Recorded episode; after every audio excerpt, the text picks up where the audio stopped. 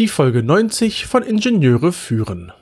Wie hängen eigentlich die FMEDA und die Norm ISO 61508 zusammen? Diesem Punkt gehen wir heute nach.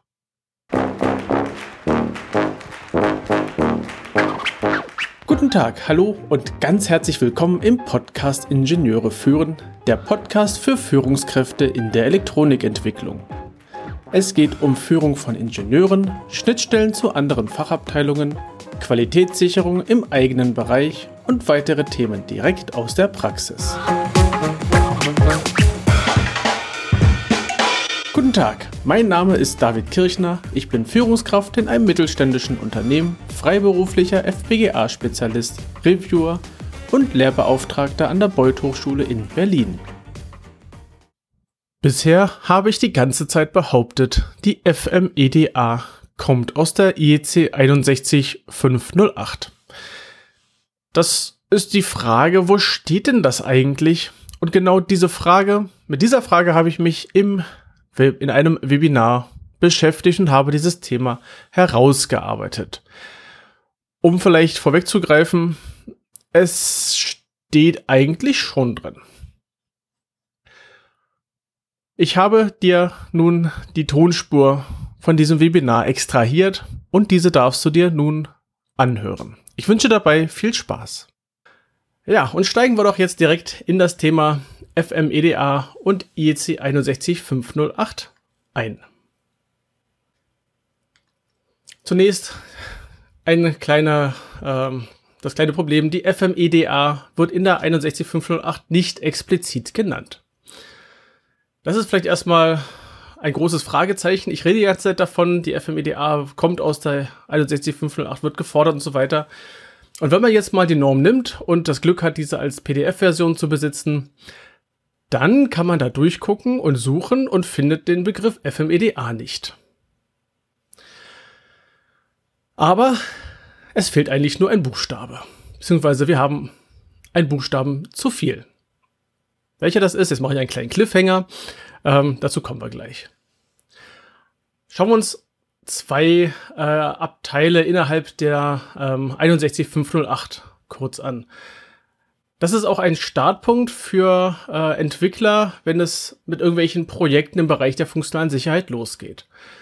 Wenn wir Hardware machen, dann haben wir die 61508 Teil 2. Im Teil 2 geht es, naja, klassisch um die Elektronik, Teil 3 ist dann Software und dann geht's äh, mit anderen Themen noch weiter.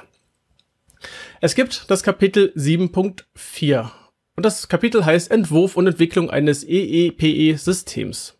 EEPE e habe ich da unten mal kurz noch ausgeschrieben. E steht für elektrisch, das andere E für elektronisch und das PE für programmierbar elektronisch. Also elektrisch, das sind solche elektromechanischen Systeme, ja, sagen wir mal mit äh, Relais oder Schaltern und ähnlichem, Elektronisch, das ist so klassisch die nicht neu programmierbare, nicht neu strukturierbare Elektronik in Form von diskreten oder auch von Logikbauteilen. Und programmierbar elektronisch, das ist die Ecke, naja, der programmierbaren Teile, sprich der Mikrocontroller, der FPGAs und so weiter. In der ganzen Ecke, wenn man das Ganze auf höhere Ebene betrachtet, haben wir zum Beispiel eine SPS, das wäre auch ein PE-System. Also in dem Kapitel 7.4 geht es um den Entwurf und die Entwicklung eines solchen Systems. Und hier wird beschrieben von der Entwurfsphase, was ist dort zu beachten, welche, auch welche Dokumente müssen nachher erstellt sein, welche Unterlagen kommen raus, wie ist der Ablauf einer solchen Entwicklung, wer ist beteiligt. Das findet sich in dieser, in diesem Kapitel ähm, relativ gut beschrieben wieder. Da gibt es verschiedene Abschnitte. Da kommen wir auch gleich nochmal zu einer Vertiefung. Ein zweiter Anhang ähm, oder zweiter Teil, der auch äh, gut zu lesen ist oder inhaltlich sehr wichtig ist, ist auch im Teil 2 zu finden, hinten im Anhang C. Ähm, der Anhang C, die Anhänge können ja normativ oder informativ sein. Dieser Anhang C ist normativ, das heißt, der ist tatsächlich Bestandteil der Norm. Informativ hieße, naja, es ist nochmal so eine kleine Nebeninformation. Also Kapitel C.1 heißt Berechnung des Diagnose-Deckungsgrad und des Anteils sicherer Ausfälle eines Hardware-Elements. Und das klingt schon ziemlich nach FMEDA, ne? also nach Ausfällen, nach Diagnose-Deckungsgrad. da kommen wir schon so ein bisschen dichter ran. Also hier scheint es doch in die Richtung zu gehen, ja, wir haben in der 61508 irgendwas mit ähm, den äh, FMEDA, muss da irgendwas drin auftauchen. Und wenn wir jetzt weiter in dem in der 61508 Teil 2 Kapitel 7.4 schauen, dann gibt es das Unterkapitel 7.4.5. Und dieses Kapitel heißt Anforderungen zur Quantifizierung der Auswirkungen von zufälligen Hardwareausfällen. Und das führt uns noch dichter an das Thema heran. Hier sehen wir schon die Begriffe Quantifizierung, also wir kriegen irgendwelche Zahlen bei raus, denn auch das wird beschrieben in diesem Kapitel. Ähm, die ganze Ecke mit den, äh, mit den notwendigen ähm, Safe Failure Fractions werden dort beschrieben für die verschiedenen äh, Stufen einer, einer Hardware, wie viele äh, Backup-Ebenen oder Hardware-Toleranzen habe ich denn in meinem System? Was bedeutet eigentlich ein Kanal? Was ist mehrkanalig? Das findet sich alles gut beschrieben innerhalb dieses, dieser, dieses Kapitels, beziehungsweise auch dieser Unterkapitel oder auch ein paar anderer Unterkapitel. Und hier geht es nun auch auf die, auf das Thema Auswirkungen von zufälligen Hardware-Ausfällen. Wir hatten ja jetzt in den letzten Webinaren auch gelernt, die FMEDA beschäftigt sich also einmal hat, kriegt man eine Zahl raus, Quantifizierung, passt Auswirkungen von zufälligen Hardwareausfällen. Ja, was passiert denn eigentlich? Ist es ein sicherer Ausfall, ein gefährlicher Ausfall? Ähm, werden sie entdeckt, nicht erkannt, äh, werden sie entdeckt oder werden sie nicht entdeckt? Das alles haben wir ja schon besprochen. Das heißt, hier haben wir schon mal einen Hinweis, ja, das muss drin auftauchen. Und auch dort gibt es praktischerweise noch einen Verweis auf einen anderen Teil, und zwar auf die 61508 Teil 6. Ähm, den Titel habe ich von der 6 ist gerade nicht griffbereit. Naja, könnt ihr selbst nachgucken, ihr werdet den Norm ja haben. Im Abschnitt A.2, äh, das da heißt Beispielverfahren für die Bewertung von Ausfallwahrscheinlichkeiten der Hardware. Auch da wird wieder ein Teil beschrieben, wie das, ähm, wie man da rangehen sollte an dieses Thema Hardwareausfälle. Die Lösung, die EC 61508 spricht immer von FMEA. Das ist der Punkt, der, den ich persönlich sehr irritierend finde, denn die FMEA, also dieselben Buchstaben zu benutzen für zwei unterschiedliche Methodiken, ähm, finde ich kritisch und verwirrend. Das heißt, die FMEA, die jetzt hier in der 61508 genannt wird, könnte beides sein. Wir haben hier einmal unsere qualitative Methode und wir haben unsere quantitative Methode. Und das irritiert. Allerdings, ähm, es wurde ein bisschen äh, in der Norm schon ein bisschen genauer ausgearbeitet. Hinter FMEA steht immer der Typ der FMEA. Also in dem Falle hier, und jetzt sind wir im Kapitel 7495, also 7.4.9.5, dort wird FMEA das erste Mal genannt. Wenn man so ein bisschen durchsucht die verschiedenen Dokumente, dann ist das zu erkennen, dass genau an der Stelle das erste Mal FMEA auftaucht. Und im Kapitel steht hier, die geschätzten Ausfallraten für Elemente aufgrund zufälliger Hardwareausfälle, siehe und so weiter, können festgelegt werden. Entweder A durch eine FMEA, da haben wir es, und da steht jetzt auch in Klammern dabei, Ausfallarten und Auswirkungsanalyse. Das ist der Teil, den wir hier mit der FMEDA meinen.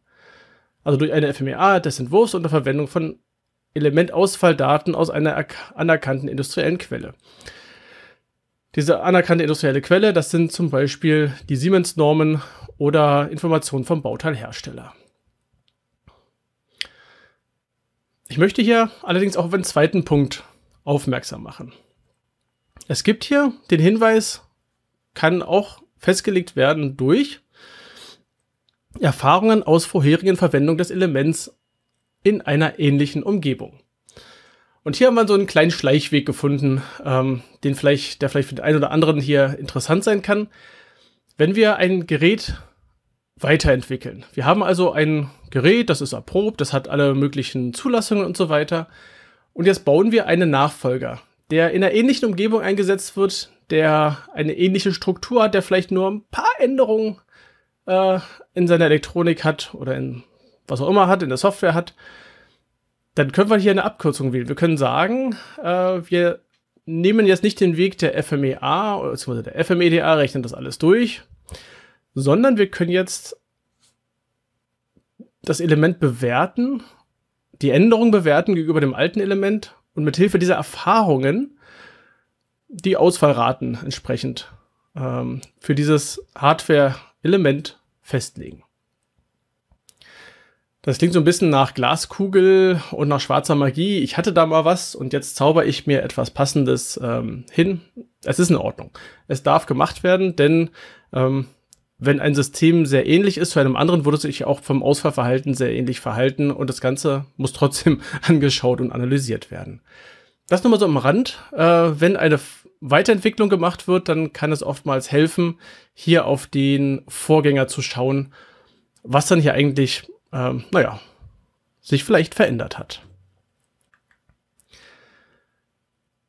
Im Anhang C findet sich dann das Kapitel C1 und auch hier wird noch einmal die FMEA genannt.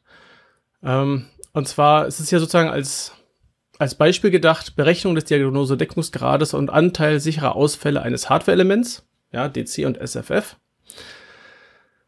Und hier steht dann im Abschnitt A Durchführung einer FMEA zur Bestimmung, also Klammer wieder Ausfallarten und Auswirkungsanalyse, zur Bestimmung der Auswirkungen jeder Ausfallart, jedes Bauteils oder Gruppe von Bauteilen in dem Element und so weiter und so weiter. Lesen ähm, beherrschen die meisten. Also die FMEA, hier sehen wir wieder, dass es klassisch die FMEDA ist, über die wir jetzt hier die letzten Wochen auch gesprochen haben. Es ist also ähm, eigentlich ganz einfach. Die FMEDA wird gefordert in der IEC 61508. Sie wird beschrieben, was sie tun soll. Ähm, hier steht sogar relativ explizit drin, was darin getan werden soll, nämlich die Bestimmung der Auswirkungen jeder Ausfallart jedes Bauteils. Das ist die Vervielfältigung, die wir dann in Excel sehen, dass wir dann das Bauteil haben und jedes Bauteil hat Ausfallart und für die Ausfallart müssen wir bestimmen, ist es sicher, unsicher und so weiter. Das sehen wir hier im Abschnitt A. Und das ist normativ, dieses, dieser Anhang. Also, das Verfahren, was wir in der FMEDA haben, ist hier relativ gut beschrieben. Einziger Nachteil ist, das Ding wird FMEA genannt. Aber darauf habe ich, glaube ich, jetzt genug hingewiesen und genug drauf rumgeritten. Das war die Tonspur vom Webinar FMEDA und IEC 61508. Und nun wissen wir auch, dass es eigentlich FMEA genannt wird, was leicht verwirrend ist. Und nächste Woche geht es mit der nächsten Tonspur weiter. Hat dir die Folge gefallen? Dann schreib mir eine E-Mail mit Feedback und auch gerne mit deinen Themenvorschlägen. Und oder vernetze dich in LinkedIn mit mir. Dort kannst du mir ebenfalls eine Nachricht zukommen lassen. Du findest in LinkedIn ebenfalls auch noch die Gruppe zu diesem Podcast. Und empfehle doch diese Folge und auch gerne den ganzen Podcast deinen Kollegen und Freunden. Und ich freue mich über eine 5-Sterne-Bewertung auf Apple Podcasts. Den Link zu meinem Newsletter findest du in den Show Notes zusammen mit weiteren Informationen unter ib-dck.de slash if 090. Gerne kannst du mir einen Kommentar zu dieser Episode schicken. Ich freue mich über jedes Feedback. Die Adresse lautet feedback at ib-dck.de. Das war die heutige Folge des Podcasts Ingenieure führen. Ich danke dir ganz herzlich fürs Zuhören. Nutze das Wissen und die Tipps, um deinen Arbeitsalltag zu vereinfachen und zu verbessern. So sage ich Tschüss und auf Wiederhören bis zum nächsten Mal, dein David Kirchner.